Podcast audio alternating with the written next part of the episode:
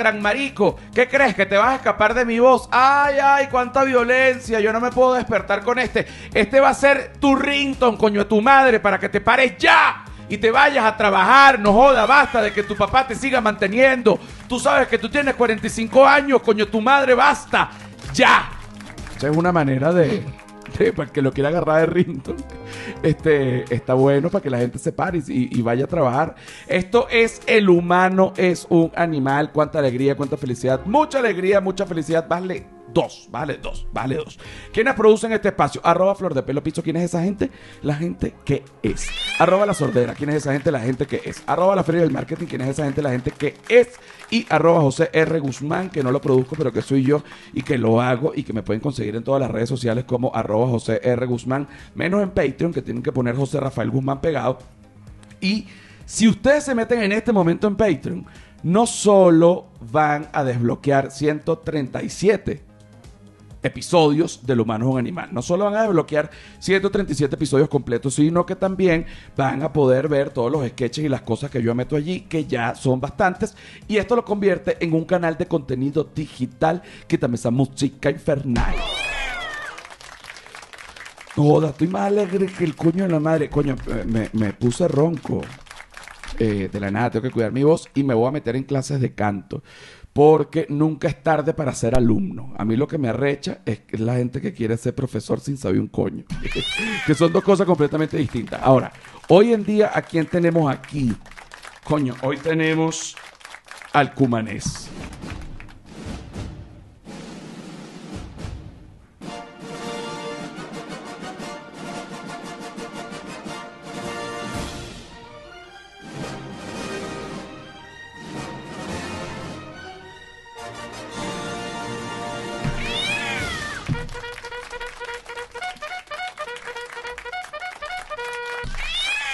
O sea, fue la, ya lo, la, la locura. Esa es la cortinilla más grande que he Fue tenido la, en mi vida. fue la locura del multiverso de cortinillas, de, de- de- de recepción, gato, 20th Century Fox. Bueno, no me importa, pero, pero, pero, encantó. Da- Daniel Aldamis. Hola. ¿Cómo están, chicos? ¿Cómo está? Mira, Daniel Aldamis este, ya estuvo invitado acá en este podcast, es gran amigo mío y eh, Daniel Aldamis tiene unos cuentos exquisitos. Él además es eh, experto en iluminación. Yo nunca sé lo que eres tú, Di- discúlpame. director de foto. Di- Exacto, que sé, experto en iluminación. Yo voy para tu casa y te monto unas lámparas. Yo- por- pero por eso, yo siempre te veo con las lámparas. Yo digo, coño, es experto en lámparas. 120, 220, Ah, 110. Exacto. Exacto, director de fotografía, pero yo nunca, que Darle una además resistencia. trabajó en la serie de Luis Miguel. Este, ¿qué más te puedo decir? Que viste a Luis Miguel una vez. No, no, no, no, no vi a Luis Miguel ah, no, de no verdad. viste, no, el no. Luis Miguel de verdad no fue ni una vez. Ni una vez ese coño de madre. Si yo hubiese sido Luis Miguel, fíjate esto y siempre lo pienso. Si yo hubiese sido Luis Miguel, la última temporada de la serie la hubiese actuado yo. Cuando ya la serie me llega a la edad, ¿entiendes? Ya soy yo, tengo esta edad y ya soy, ya es Luis Miguel y la gente se muere y el capítulo final es Luis Miguel de verdad matando a Diego Bonita. Para que quede claro. Para que quede claro, coño, lo que tiene que quedar claro. Pues hay gente que está muy confundida. Yo si hubiese ido Luis Miguel como que... O sea, yo quería mucho que fuera Luis Miguel a- un día a la serie. pues, Me hubiese parecido súper cool. Un gesto cool con el crew. Y también... Bueno, y que también es la, su, su su serie. serie, coño. Y coño, aparece, huevón. Y también...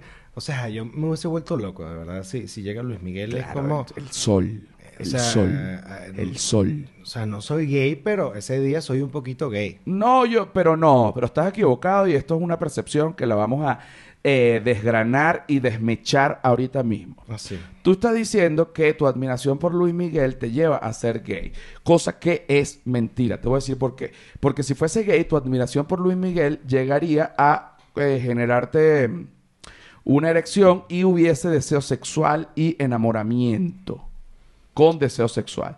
Cosa que yo dudo, pero espérate, tú ahorita me lo corriges, yo dudo que si Luis Miguel te dice, Cumanés, te cojo y ya.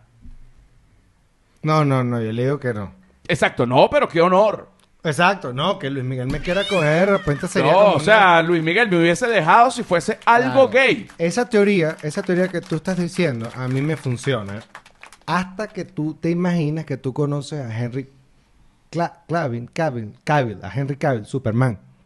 El Superman más Superman. Ok, ese te... que sí que mierda. Pero ok, pero ese... ¿A ti se te ha generado una erección por algún hombre alguna no, vez? no, pero con él no Que lo quiero, no, lo, me has no visto. lo Eso quiero ni pensar. No, me has visto bien. O sea, con Superman no lo quiero pensar. Ok, Huyo ok. de ese pensamiento constantemente, ¿sabes? Ok, pero, pero eso sí te digo. Eh, pero lo- y lo quiero aclarar. Fui de gira eh, a Guadalajara. Bueno, no de gira porque cuando uno dice gira, este, son como varios lugares. Pero tuve una presentación en, en Guadalajara y, y fue puntual. Estuvo hermosa, lindísimo. Estoy demasiado honrado de vivir en un país al cual yo pueda eh, ir a la provincia y también presentarme eh, como si fuese mi país. Todo eso me encanta. Ahora, por otro lado, en un momento, Silvia Patricia me dice, ¿por qué no te pones mi falda? Ah, yo te vi. Y yo me pongo la falda. Cuando me pongo la falda, lejos de sentirme eh, eh, femenino, me sentí más masculino. Porque vi que la falda no me hacía ver femenino. Y es simplemente una falda. Y de hecho, hay faldas que le quedan muy bien. Es cuestionable, ok. Hay faldas que le quedan muy bien a los hombres. Clásico cliché. Bueno, los escoceses. Bueno, pero nosotros no somos escoceses. Nosotros somos latinoamericanos y para nosotros la falda es una prenda de mujer.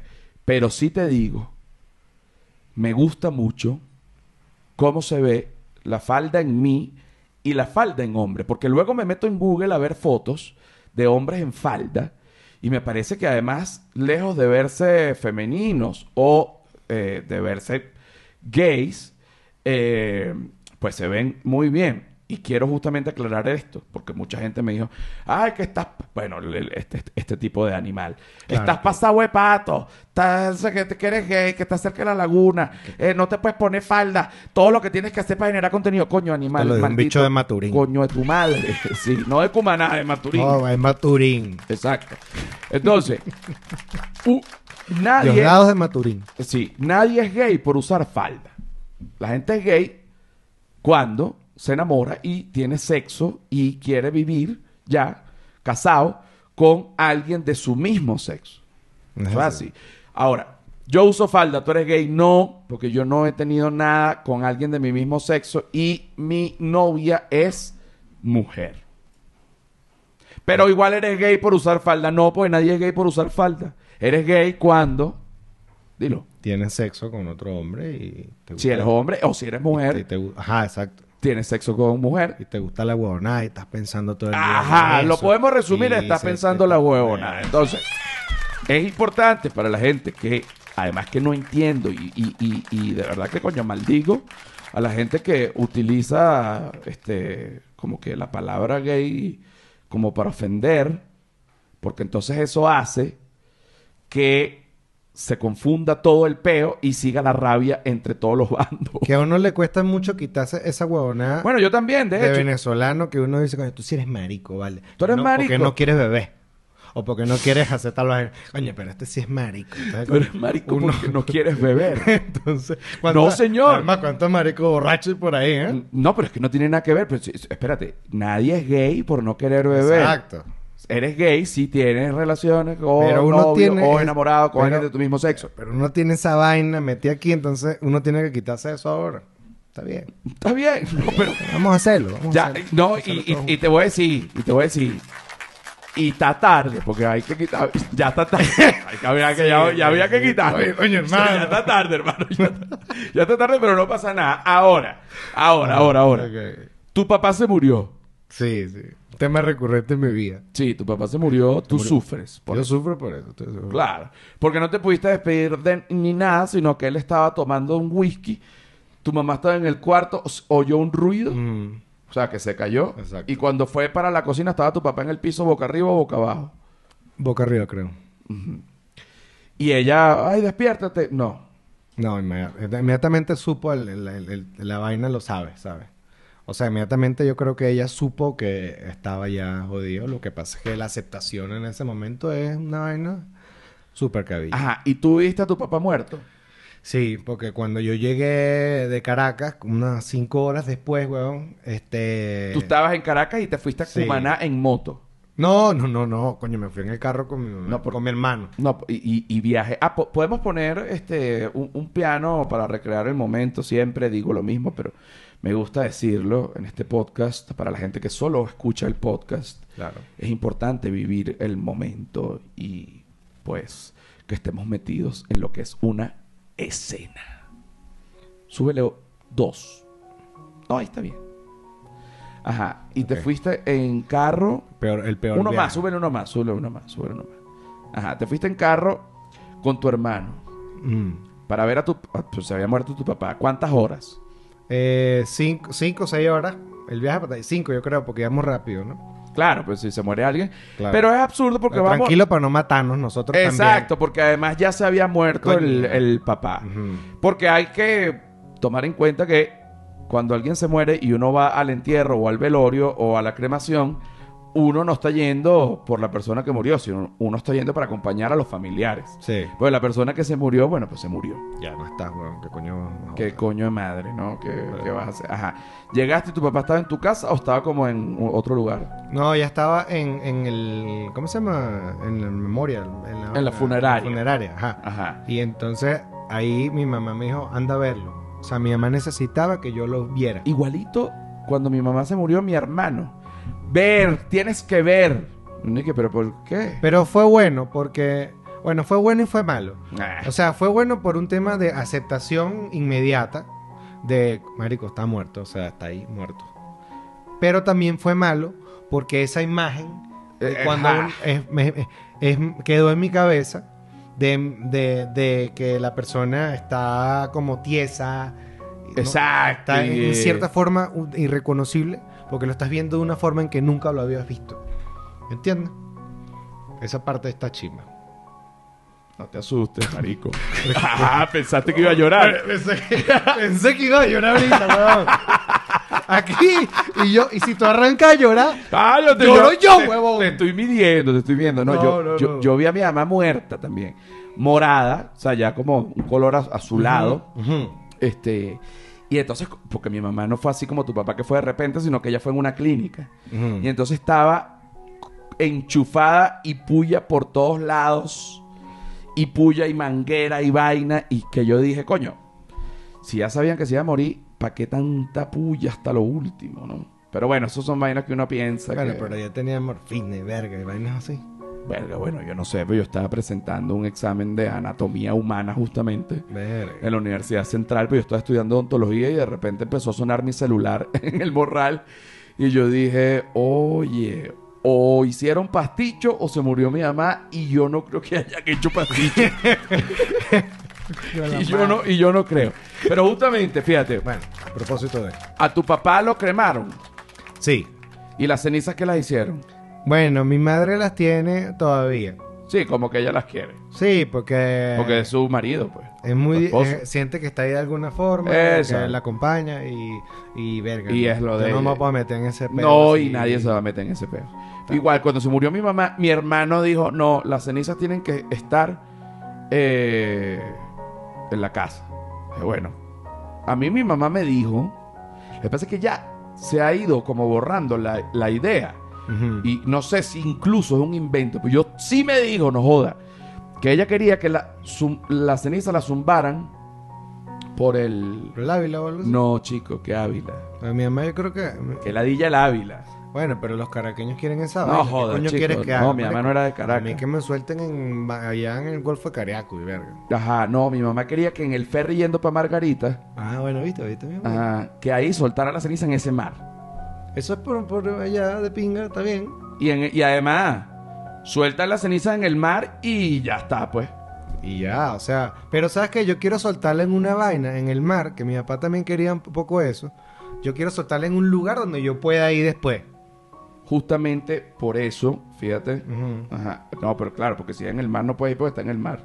Claro, o sea, claro. O sea, pero por lo menos que si es una, que sea una costa, que yo vea la costa, y entonces yo lo lancé aquí al lado de esta piedra. Coño, yo, sé que esa mierda se regó por todos lados. Bueno, esa mierda no vale, mi papá. Este, y, y, y, coño, no joder, mi papá. Pero coño, la- mi papá pero me estaría ce- diciendo la esta- ceniza, entonces, huevón. La ceniza, la ceniza, Ajá, la la- ceniza.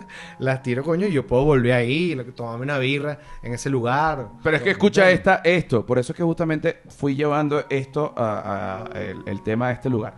Ahorita se está dando lo que por primera vez en mucho tiempo se llama la revolución funeraria. ¿Ok? ¿Por qué?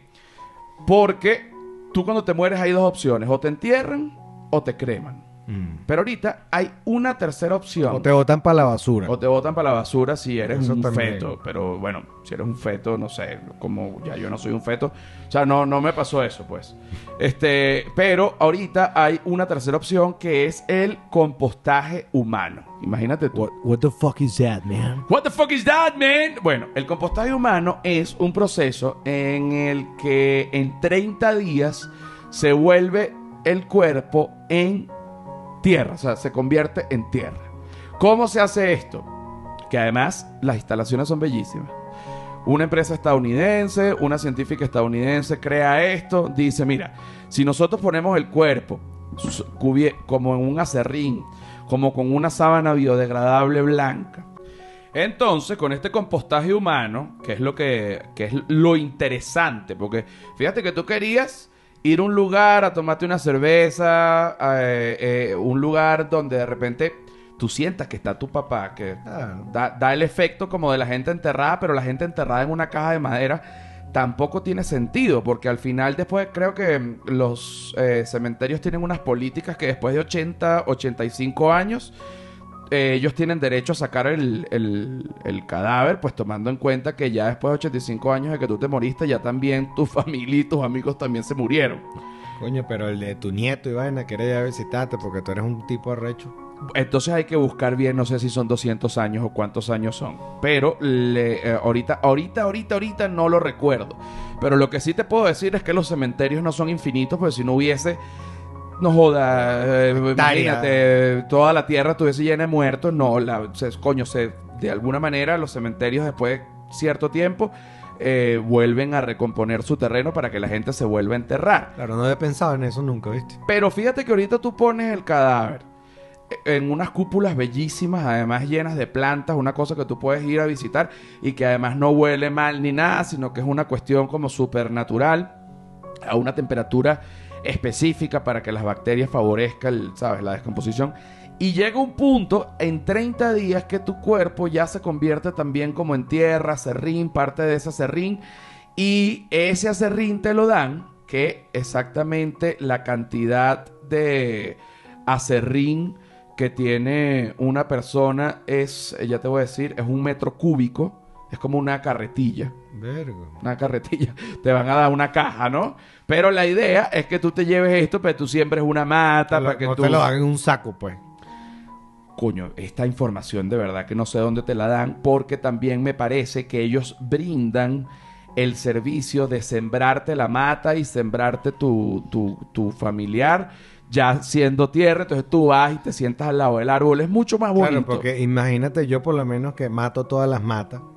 Imagínate que me dan el saco ese o la caja linda y me dan esa vaina y yo lo hago, pongo la mata y pelo bola con la mata. O sea, maté a mi papá ya en la Y ma- muerte. exacto. Coño, eso sería horrible. Eso sería horrible. ¿Por qué invertiste sería- ese dinero, huevón? Que no Eso debe ser barato. 5.700 dólares. 5.700 dólares. ¿Qué coño, Pero eso se- no lo había pensado. No te lo pueden dar. No te lo pueden dar. Porque si ya tu papá que está muerto siembra la mata, se te muere la mata, es doble muerte de papá. Ay, hermano. Coño. Ay, No, ellos te, ellos te siembran, ellos primero te convierten a tu familiar o, o- o, sí, a tu familiar en tierra en 30 días en estas cúpulas bellísimas y después la siembran.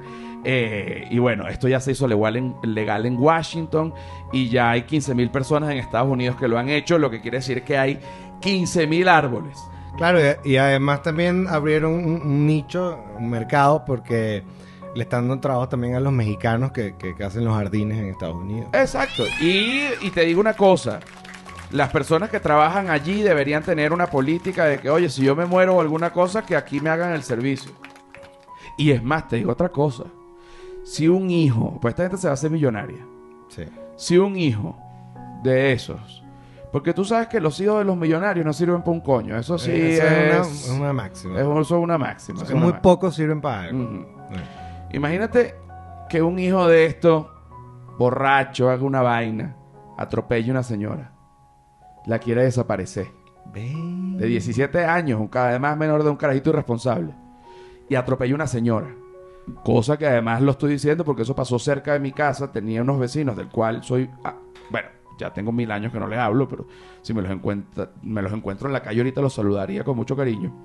La mamá del señor, ellos vivían uno al lado del otro, una casa al lado de la otra, cerca de mi casa. Y, la, y mi casa, mi- la calle de mi casa no tiene acera porque es como. No tiene. Ah, claro, es, la, es porque es allá en Oripoto. El vaina Moripoto en Venezuela que no hay acera Claro en que- ningún lado en esa vaina. Claro, que es una subida de verga. Ajá. Más, ¿no? Ok. Entonces, la señora fue a pasar de, casa, de una casa a otra y la atropelló un muchacho saliendo de un colegio, loco, a las 3 de la tarde, de 17 años. Coño. La mató. Se dio a la fuga. Explotó a la vieja en una calle. Verga, explotó, es muy explícito. Claro, no, porque es que la explotó y entonces la calle cerrada. Yo me asomo un sangrero. ¿Qué pasó? La mamá de Joao. Se llama Joao. Por eso es que es importante no llamarse Joao. No sé ni qué coño decir. No, ¿qué vas a decir? Estás todo impactado, pero por eso si tu papá hubiese sido, tuviese en ese momento agarrado 5.700 dólares y lo conviertes en, en el acerrín bendito este y, y, y siempre una mata, tú fueses por ejemplo a Washington a ver a tu papá ya haciendo un arbolote. No, arrecho, no. Pero una huevona de Pero- arrecho. Claro, o sea, pero me encantaría tenerlo en el jardín, pues ese árbol. Exacto, porque también yo quisiera saber, de esto tenemos que investigar más y si quieres podemos hacer una segunda entrega, pero yo quisiera saber si uno se puede llevar su mata. Y para meter esa mata aquí, por ejemplo, es un peo, me imagino. No, que Porque esa si mata... lo primero que dice cuando rellenas la vaina del avión es que no metas una mata. Ah, usted tiene algo vegetal, no sé qué. No, sí, no, usted no puede meter esta... no ¿Cómo metas ni la semilla. Pero esta mata es mi papá. ¿Cómo que esa mata es su papá? Usted está más loco que el coño, usted está drogado. Esta mata es mi papá y te meten preso y te dan cuatro cachazos, ¿entiendes? Esas son las vainas. te meten en el cuartico. No jodas, chico. Esta mata es mi papá y te dan cuatro coñazos. Mira, vamos con la segunda parte del episodio número 137. El humano es un animal. Cuánta alegría, cuánta felicidad. Mu, mu, mucha marico, mucha ya. Señores maricos, maricos, señores, señores maricos. Bueno, mamá, huevito, qué rico, qué verguita. ¿Te gusta o no te gusta? Esto es la segunda parte del episodio número 137 del humano es un animal. El humano es un animal. Mira, si te está gustando este episodio, tú vas a agarrar, este es el momento preciso para que vayas y le des like aquí en YouTube. ¿Sabes por qué? Porque eso me va a ayudar, no joda, una bola con el algoritmo que está más jodido que el coño. ¿Te lo digo así o más claro? Ok. Ahora, ¿te gusta más? Supongamos, no, no joda, le di like, pero es que de verdad que me encanta. Tú te suscribes también, ¿por qué? Porque esto voy a seguir publicando cosas y, y además eso también me ayuda con el algoritmo otro montón, no, no, no. Ahora, ¿no te gusta? Anda pa'l coño. Anda pa'l coño, hay 10, 190 mil podcasts. Anda pa'l coño, anda pa'l coño. Quítame esa música, por favor, un momentico. Mira, aquí estamos con el cumanés. ¿Qué te parece? Oye, el cumanés, no sé, no sé. Parece que tienes una forma bien particular de hacer tu publicidad. De, no, pues yo lo digo claramente. No, que resulta que ¿por qué no entonces no lo haces de esta manera? No, no, no, no, no, no, no, no. Señor, hay millones, pero estoy hablando de millones de podcasts en el mundo. Usted consiga el que usted piense que lo hace como usted se debe hacer. Pero no le pida a gente que ya está haciendo su cosa. ¿Por qué no hace esta cosa así? Porque tú deberías. Ah, esto es otra cosa que yo, otro punto que yo quiero tocar. Hay gente que yo no sé si es para insultar o para aconsejar o yo no sé qué es, o les pica el culo, porque también es eh, la- a, a uno, no, no a la gente. Uno también es gente, uno No, le pica el culo y de repente y- dice una vaina loca, ¿no? Y odias. Ajá, y odias, pero coño, uno se tiene que controlar. ¿Por qué? Porque el odio va a llegar a las personas. El odio es algo normal, la ira, el odio, pero eh, tú tienes que drenar ese odio. ¿Cómo tú vas a drenar ese odio? Bueno, con manifestaciones de odio. Pero el problema de las manifestaciones de odio es que no pueden ser, eh, nunca pueden ir más allá, coño, de las normas este, sociales. Tú no puedes ir que, mira, estoy bravísimo porque resulta que me machuqué un dedo con un martillo, así que le voy a dar cuatro coñazos a ese niño que está ahí. Tú no puedes hacer eso, porque eso sería, bueno, una, una demencia. Pero lo que tú sí puedes hacer es meterte en el cuarto y pegar unos gritos frente a una almohada. Te metes, ¿sabes qué hacía yo, carajito? Me metía en la piscina y gritaba "Ah", en, en- en la piscina y Bueno, no me escuchaba. pero tú ten- eh, tu casa tenía piscina. No, si me arrechaba en otro lugar con piscina. Ah, ok.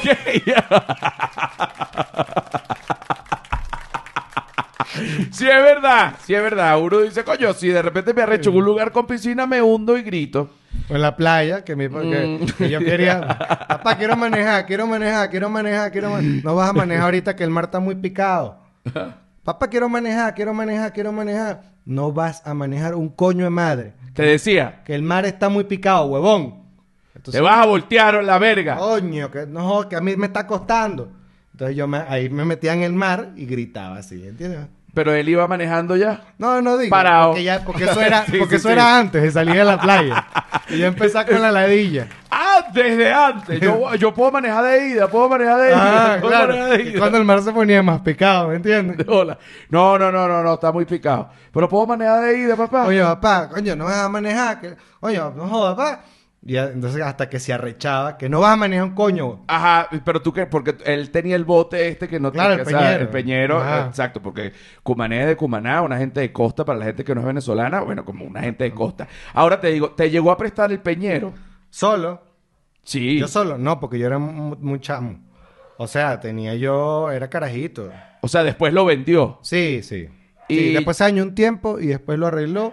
Y después ahí lo, y ahí ya lo Sí, vendió, ok, que ya estaba más viejo y que ya no lo usaba. Claro, porque ya cuando los hijos se van de la casa, Ajá, se pierde la... se pierde como que la magia, coño, nos íbamos a ir con los muchachos para allá para la vaina. Claro. Coño, ya no. Ves que la vida es cruel. Es cruel el ocaso, es una cagada. El ocaso es una cagada. Nosotros vamos para allá. Eh. Pero nos tenemos que agarrar de la mano duro en el atardecer.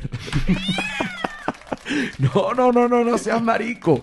Nos agarramos de la mano duro No, y decimos, me sabe a culo que no estén hijos, que no esté nadie. Nos vamos en el peñero, con manejes para el coño de la madre y vas a manejar. Me voy a comprar un peñero para que tú manejes. Pero lo que te iba a decir, eh, mira, es importantísimo. Esto es un mensaje que quiero dar ni siquiera como un consejo de vida, sino como una cosa que se tiene que dar y tiene que ser así. Coño, amigo, amiga, amigue.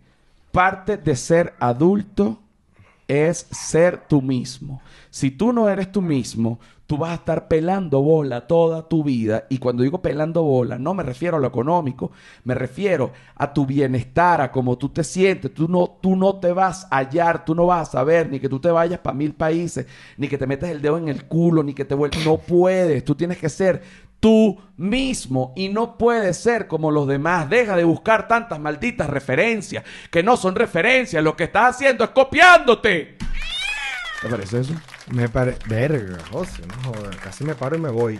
No, pensaste que era contigo. Coño, pero tranquilo. No, no. No, pero las referencias sí son importantes a Sí. veces porque le abren el coco a uno. Pero coño, una cosa es una referencia y otra vaina es copiarse, basta ya. Entonces Claro, es pues, el- importante ser uno mismo. No, que entonces si soy uno mismo, entonces resulta que no me quieren en Twitter. Bueno, ¿cuántas veces no me han querido a mí en Twitter? Coño, pero prefiero ser yo mismo antes de ser un mamagüevo. ¿Te parece eso? Creo que es la hora de la changa esa. No mamagüevo. Vas a ser o no vas a ser tú mismo, coño de tu madre. Este es el podcast más vulgar del planeta Tierra. Mira, vamos a escuchar una noticia. Estoy súper vulgar porque estoy, no, estoy súper grosero y súper gritón por culpa de, los oyentes y videntes. Sé que no se dice vidente, pero ¿tú sabes por qué? Porque me dicen, oye, me encanta que le metas la grosería a la vaina. Y cuando viene alguien a escuchar por primera vez el podcast, dice, no, yo no voy a escuchar esos gritos de este loco pegando grosería. Entonces, coño, es complicado. Para la gente que está llegando por primera vez es un poco Es agresivo. escamoso, Es un poco, es un poco espinoso, ¿no? El, el camino, pero para la gente que ya está, bueno, mamá Es huevito, divino. bueno, mamá huevito, bueno, mamá huevito, bueno, mamá huevito. Al principio, tú que, tú que has seguido la historia de este podcast desde afuera. Al principio, complicado. Al principio yo, yo no, no lo entendí, o sea, yo primero pensé, o sea, que no lo entendía muy bien. Pero yo tampoco lo entendía, o sea, solo que yo Claro, estaba porque- encontrándome. Sí, porque el concepto, o sea, era como entre programas de radio, pero más podcast, pero, o sea, y esa parte conceptual, ¿no? Primero es la primera vaina con la que te Ujú. consigues, que no entiendes el formato muy bien. Y luego te consigues con una bestia, huevón, que al principio estaba como en un peo, Bueno, como afectado por algunas vainas que yo no, sé, no, No, voy a definir. eh, o no sé, pues, Estaba molesto. Estabas arrecho. Lleno de odio. Ajá, arrecho, eso. Estaba lleno de odio. Sí. Este, y eso duró una, como una, una temporadita Entonces la gente dice, pero bueno, y no se entendía. Verga, y yo decía, pero José está como, coño, está histérico. Y me escribían, sí. estás alterado. alterado. Pero transformaste esa vaina como en una cosa bien, bien cool. No, porque es que ahorita no estoy alterado. O sea, ahorita no estoy lleno de odio. Porque uno va a terapia, uno se le quita. yo, yo no he ido a terapia. No se nota. No vale, mentira. Eso, eso es un bully. Eso es un bully. Pero clásico. Eso es un bully clásico. Eso es un bully clásico. No, pero de verdad deberías ir a terapia. Eso lo digo Yo con toda la responsabilidad. No, no, no solo tú. También, ojo, no es que todo el mundo tiene que ir a terapia, este, o qué sé yo. Pero aunque yo sí creo que todo el mundo tiene que ir a terapia, Todo te voy a decir por qué. sí. Si tú te compras un carro, y lo voy a poner un ejemplo bastante simple, eh, coño, es muy jodido que en algún momento no lo tengas que, no se le joda algo en específico. Claro, sí. Eh, y fíjate, puede ser la computadora. Coño, se le dañó la computadora, no prende. El cerebro. El cerebro del carro. La computadora se- no prende, no arranca. Que resulta que la vaina que no, no entiende. Que él, que él no entiende, que él no puede. Coño, entonces el, el carro está inutilizable. Lo tienes que llevar para que le acomoden el cerebro, la computadora. Igual pasa a uno, de repente se le jode la computadora porque pasan cosas. ¿Mm? ¿Eh? Se muere tu papá, cae boca arriba, allá en Cumaná. Y, Este, y uno no, no, lo, no, uno está jodido por a la mí me pasan el huevo por la cara y me, lo, me- me lo entrompan para el culo, no pudieron. bueno, pero te vas a reír de mis desgracias. Por eso es que yo me considero un tipo arrecho, ¿viste? Porque yo puedo hablar de esta vaina así. Después lloro. Yo te he visto.